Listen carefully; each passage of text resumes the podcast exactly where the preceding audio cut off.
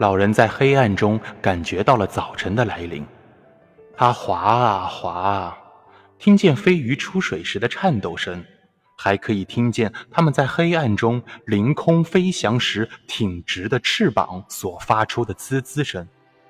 他最喜欢飞鱼，把它们当做他在海洋上的好朋友。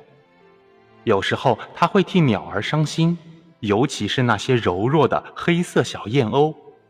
它们一直在不停地飞翔，寻找食物。但几乎从没找到过，于是老人想，除了那些猛禽和强有力的大鸟，也许鸟类的生活过得比我们人的还要艰难。既然海洋这样残暴，为什么像海燕那样的鸟儿生来就如此柔弱和纤巧？海洋是仁慈而美丽的，然而它却可以一瞬间变得如此残暴。这残暴又是来得这样突然。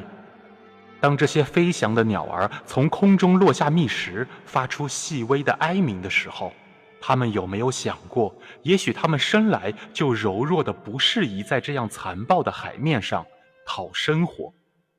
每每想到海洋，他老是喜欢称它为 La Manda，这是人们对海洋抱着好感的时候给它起的西班牙语名字。有时候。那些对海洋抱着好感的人们也会说它的坏话。不过，人们说起海洋的时候，总是喜欢拿它当女性来看待的。有些年轻些的渔夫用浮标当钓绳上的浮子，还用卖鲨鱼干的钱制备了汽艇。他们都管海洋叫 Amanda，这是表示男性的说法。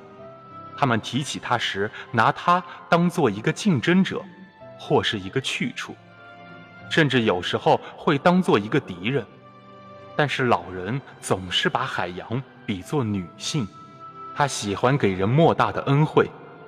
假如他干出什么任性或者缺德的事儿来，那是因为他由不得自己，那是月亮对他起着影响，就像对一个女人那样，他是这么想的。